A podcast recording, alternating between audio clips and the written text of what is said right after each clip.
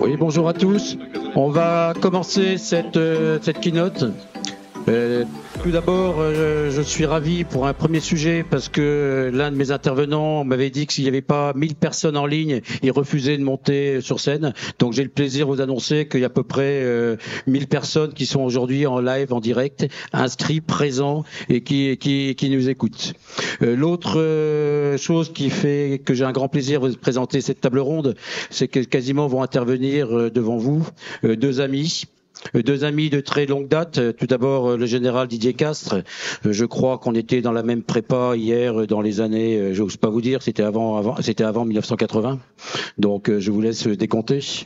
Didier Castres, je pense que tout le monde le connaît. De moi, tous ceux qui ont fait des opérations entre les années euh, 2008 et 2017 ont été plus ou moins sous les ordres de Didier, qui a été à la fois chef du CPCO et sous-chef, sous- sous- sous-chef opération des armées, et qui a été mon chef euh, direct euh, pour toutes les opérations cyber qu'on a conduit entre 2012 et 2017. Et je vous rassure, euh, Laurent Selralier est sorti, mais on s'est quand même bien intégré les opérations cyber au tempo des opérations. Et c'est pas Laurent Isnard qui est ici présent qui me contredira, je pense. L'autre intervenant, c'est Maître Ardavan Amirassani, que je connais là aussi, que j'ai rencontré en 2011 pour quand on commençait à parler de droit des opérations cyber lors d'un Euro Satori. Maître Ardavan est aussi réserviste citoyen de la gendarmerie. Il a été proche de la réserve citoyenne de la cyberdéfense. La particularité de Maître Ardavan Aslani, c'est aussi un spécialiste de géopolitique avec de très nombreux écrits sur l'Algérie, le Moyen-Orient, euh, le, Golfe Persique, pas dire, pas dire Golfe arabo-persique, mais bien dire Golfe Persique. Euh... oh oui, il faut enlever le badge. Bon. voilà. Et euh, qui, qui vont tous les deux, je vais leur céder la parole. Donc je crois que c'est Didier qui commence et ils vont vous apporter deux éclairages un peu décalés par rapport euh, à la journée d'aujourd'hui, mais deux éclairages euh, liés à leur expérience et euh, à leurs euh, très grandes compétences. Donc Didier, je te cède la parole. Merci, Amiral. Et donc, je ne vais pas vous parler de numérique, je ne vais pas vous parler de cyber.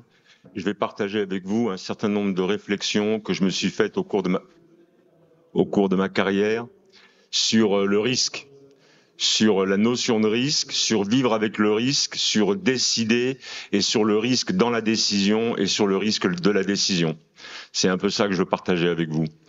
Et je veux qu'on parle de risque parce que je vois que notre société fait tout pour essayer de minimiser, d'ignorer ou de faire disparaître le risque.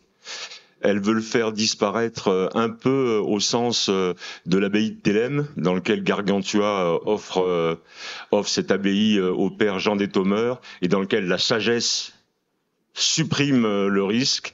Elle veut le faire également quand elle met dans la Constitution un article de la Constitution qui fait du principe de précaution la négation, la négation du risque. Et donc ça, ça me paraît une illusion et il faut s'en méfier. Et de, d'un autre côté, on a le développement de l'intelligence artificielle qui euh, nous laisse croire qu'un jour, cette intelligence artificielle, elle décidera à la place de l'homme. Or, l'intelligence artificielle, en tout cas, euh, tant qu'on ne sera pas dans Blade Runner, ça ne sera qu'un calcul probabiliste qui sera plus ou moins sophistiqué en fonction des données qu'on mettra dans les algos. Plus, plus, au-delà de cette réflexion, je suis persuadé que euh, le, génie, que l'art, que la création, elle est en effraction du principe probabiliste. Et donc, euh, pour décider et pour créer, il faut euh, réussir à, s'échapper du, du mode probabiliste. Ça, c'est, la réflexion, la réflexion générale. Au cours de ma carrière, je me suis souvent posé la question, quand je décidais, quand on me faisait décider, soit dans un système intuitif, soit dans un système discursif, discursif comment je décidais et pourquoi euh, et pourquoi je décidais. Et en fait, j'ai retenu cinq, euh, j'ai fait cinq nœuds à mon mouchoir sur euh, ce que je devais prendre en compte quand j'étais conduit à décider, notamment euh, en, en, crise. La première chose dont, euh, dont je me suis convaincu, c'est que notre adversaire, notre compétiteur, notre rival n'est jamais un autre nous-mêmes il n'est jamais un autre nous-mêmes. Or, nous avons souvent tendance à plaquer sur l'autre celui avec qui on est en compétition ou au combat, les mêmes modes de pensée, la même culture, la même stratégie que nous. Et ça, c'est une erreur. Et ce malentendu, il conduit probablement à, à, des erreurs comme celles que la Russie a commis en rentrant euh, en Ukraine. Donc l'adversaire n'est jamais un autre nous-mêmes. Et pour commencer à décider, ou pour décider, il faut d'abord apprendre l'autre. La notion d'altérité est extrêmement importante. Apprendre l'autre. Ça, c'est la première chose. La, la deuxième chose, c'est euh, le doute. Et je crois que pour décider, il faut douter. Pour décider, il faut douter et il faut fuir toutes les évidences, tout ce qui vous est présenté comme une évidence. Il faut douter dans le sens du doute qui est exposé par Descartes dans ses essais métaphysiques. Il faut tout démonter et tout reconstruire. Ça ne veut pas dire ralentir le processus décisionnel, ça veut dire se forger un raisonnement dont on est sûr et qui est fiable. Donc le doute pour moi est aussi quelque chose qui permet euh, de réduire le, risque dans la décision. Et j'ai toujours la plus grande circonscription vis-à-vis de tous ces, euh, tous ces chefs, quel que soit leur domaine, qui euh, assènent cette maxime, parfois dans l'erreur, jamais dans le doute. Je crois que c'est le contraire. Il faut toujours douter, il faut décider, mais il faut toujours douter. Et c'est la meilleure façon de, limiter les risques dans le domaine de la gestion de crise. Le, troisième point euh, que, que je voudrais évoquer, je ne sais pas si jamais ils sont dans l'ordre, mais donc vous allez me laisser le temps de regarder mes notes. Euh, le troisième, le, le troisième point, c'est ce que j'appelle tarer le trébuchet, c'est-à-dire euh, équilibrer à votre sauce euh, les avantages escomptés par rapport au risque pris. Et donc il faut euh, précisément euh, évaluer les avantages escomptés et précisément évaluer les risques. Et pour cela, il faut se dénuer il faut se dénuer de son, de son costume de décideur, de son ego. Il faut décider pour les avantages au sens de, du sens de l'intérêt général et des risques. Ça me paraît aussi quelque chose qui est très important. Le quatrième, le quatrième point, qui à mon avis pour moi a été le plus important, mais je vous dis ça comme dans un confessionnal, c'est se connaître soi-même, c'est s'apprendre soi-même, c'est connaître ses biais cognitifs, savoir si on est impétueux, savoir si on est timoré, savoir pourquoi on l'est, en raison d'échecs dans sa carrière ou en raison de succès euh, dans sa carrière. Et c'est extrêmement important de se connaître, de se connaître et de savoir comment on décide. Et ça, c'est probablement la chose la plus difficile parce qu'elle nécessite une forme d'humilité dans la prise de décision. Et puis le dernier point, et j'en arrêterai là, le dernier point, il faut euh, s'affranchir ou être capable de s'affranchir des cercles qui sont autour de vous. Courtisans ou pas courtisans, obéissants ou pas obéissants, tous ces gens-là qui vont opiner du chef dès que vous direz quelque chose en disant mais bien sûr vous avez raison. Et, je crois que dans les, dans les décisions euh, de crise, il faut trouver dans son environnement, quelle que soit sa place dans la hiérarchie, cette espèce de frère jumeau dont on est sûr de son regard, dont on est sûr de sa confiance et qui est capable de vous dire les choses et qui est capable de vous dire les choses que les cercles traditionnels ne, ne vous diront pas. Et, ça, je l'ai vécu euh, à plusieurs reprises. Je ne dirais pas qui, qui étaient ces, euh, ces frères euh, jumeaux, mais nous devons construire, quand on est un décideur, et notamment quand on le fait en matière de crise, nous devons avoir une touche comme sur nos ordinateurs, qui est correcteur automatique de grammaire et d'orthographe. On doit avoir celui-là dans notre environnement. Voilà. Une dernière, une dernière remarque sur euh, la notion de, décision euh, et de risque. Je suis persuadé, pour ce que j'ai vu dans le domaine militaire, que euh, à ne pas prendre de risque, on pourra ne pas perdre, mais on pourra jamais gagner à ne pas prendre de risques, on pourra ne pas perdre, mais on ne pourra jamais gagner. Et, et euh, en, en, réfléchissant euh, à, à, cette matinée, j'ai trouvé deux auteurs qui, deux auteurs, deux hommes, deux hommes importants euh, et politiquement et d'un point de vue littéraire qui disent ça. Le premier, c'est Benjamin Franklin. Il dit il y a plusieurs façons de ne pas réussir. La plus sûre est de ne pas prendre de risques. Il y a plusieurs façons de ne pas réussir. La plus sûre est de ne pas prendre de risques. Et le deuxième, c'est Rudyard Kipling qui dit dans la vie, il faut prendre le maximum de risques et le maximum de précautions. Je vous remercie.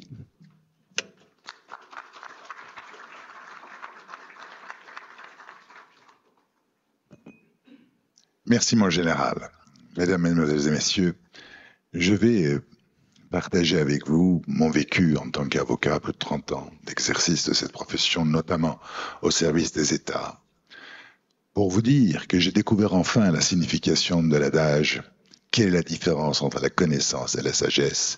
C'est l'expérience. Et l'expérience m'a appris une chose, que je constate aujourd'hui en particulier. C'est que nous vivons aujourd'hui, d'un point de vue géopolitique, une situation de Far West. De Far West où, en fait, il n'y a plus de droit. Le droit n'existe plus. Aussi bien sur le plan interne, par exemple, à titre euh, d'illustration, si un ressortissant russe souhaiterait rester en justice en France, il ne pourra pas le faire, puisqu'il est fait interdiction à la profession d'avocat d'apporter son concours à un ressortissant russe, personne morale ou personne physique, qui résiderait dans ce pays. Ce matin, j'ai entendu beaucoup de phrases portant sur le terrorisme. Ça m'a interpellé, parce qu'on est toujours le terroriste de quelqu'un. Nelson Mandela, à un moment, était le terroriste des Sud-Africains avant d'être un héros national et international pour son pays. Il y a trois types de terrorisme, on le sait tous. À chaque fois, c'est différent. État contre État, quand les États-Unis, par exemple, organise des, moyens d'espionnage agressif, c'est certes pas du terrorisme, mais c'est une sorte d'irruption dans la souveraineté d'un autre État en espionnant Madame Angela Merkel ou le président de la République française. Quand vous avez euh, les Émirats arabes unis qui retiennent les services d'une société d'intelligence économique en Suisse afin de détruire l'image euh, d'un autre État, en l'occurrence le Qatar, en France en particulier, c'est une forme de terrorisme, cette fois-ci culturelle.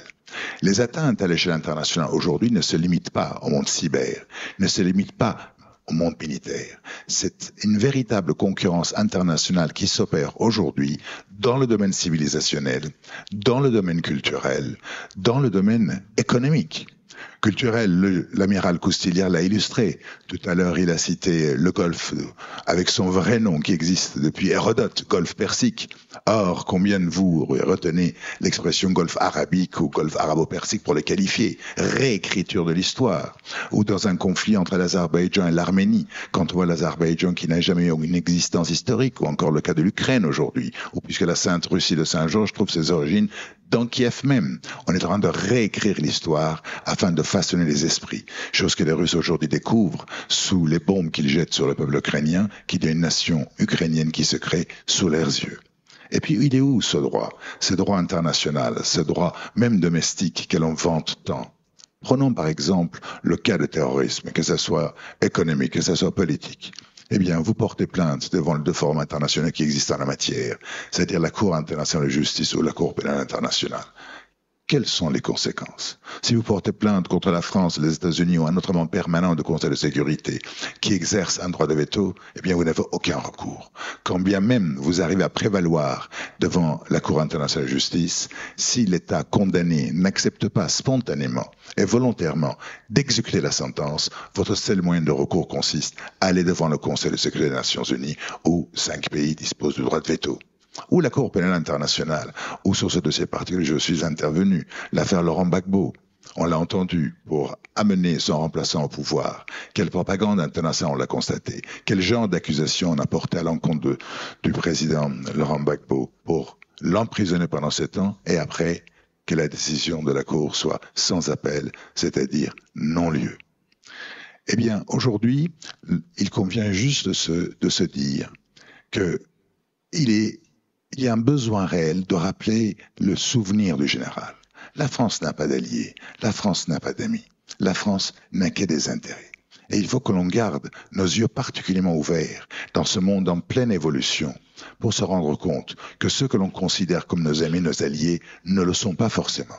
Quand l'Allemagne, au lendemain de la crise ukrainienne, vote un budget de 100 milliards d'euros supplémentaires, qui est supérieur par rapport au budget français de deux fois et demi, sans parler de leur propre budget de la défense, qui était supérieur de 10 milliards par rapport au budget français, avant que le livre blanc le modifie, eh bien l'Allemagne va acheter des F-35 et pas des Rafales, alors que l'Allemagne est indirectement, à travers ses industries, actionnaire dans ces entreprises. Nous vivons dans un monde qui est devenu en fait un monde de chacun pour soi. Cela signifie qu'il convient tout simplement que l'on s'arme, que l'on s'arme avec les techniques scientifiques que vous maîtrisez, mais également avec ce qui reste de réalisme pour se rendre compte que le droit n'est plus un recours. Quand vous avez les États-Unis qui marquent leur puissance, d'après l'adage américain, might is right, le pouvoir a toujours raison, en transposant des sanctions extraterritoriales sur d'autres pays, en privant certaines entreprises nationales françaises légalement d'exercer leur profession, que voulez-vous faire À part subir? Eh bien, en citant Danton, mon général, en France, il faut dire ne jamais subir en paraphrasant Danton. Merci, amiral.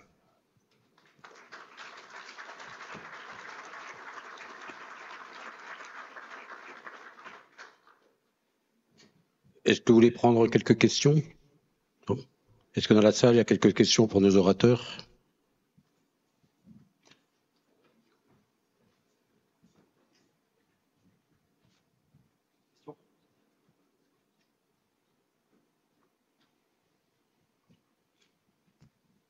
Bonjour, en tout cas merci pour, euh, pour votre élocution. Est-ce que selon vous, c'est déjà trop tard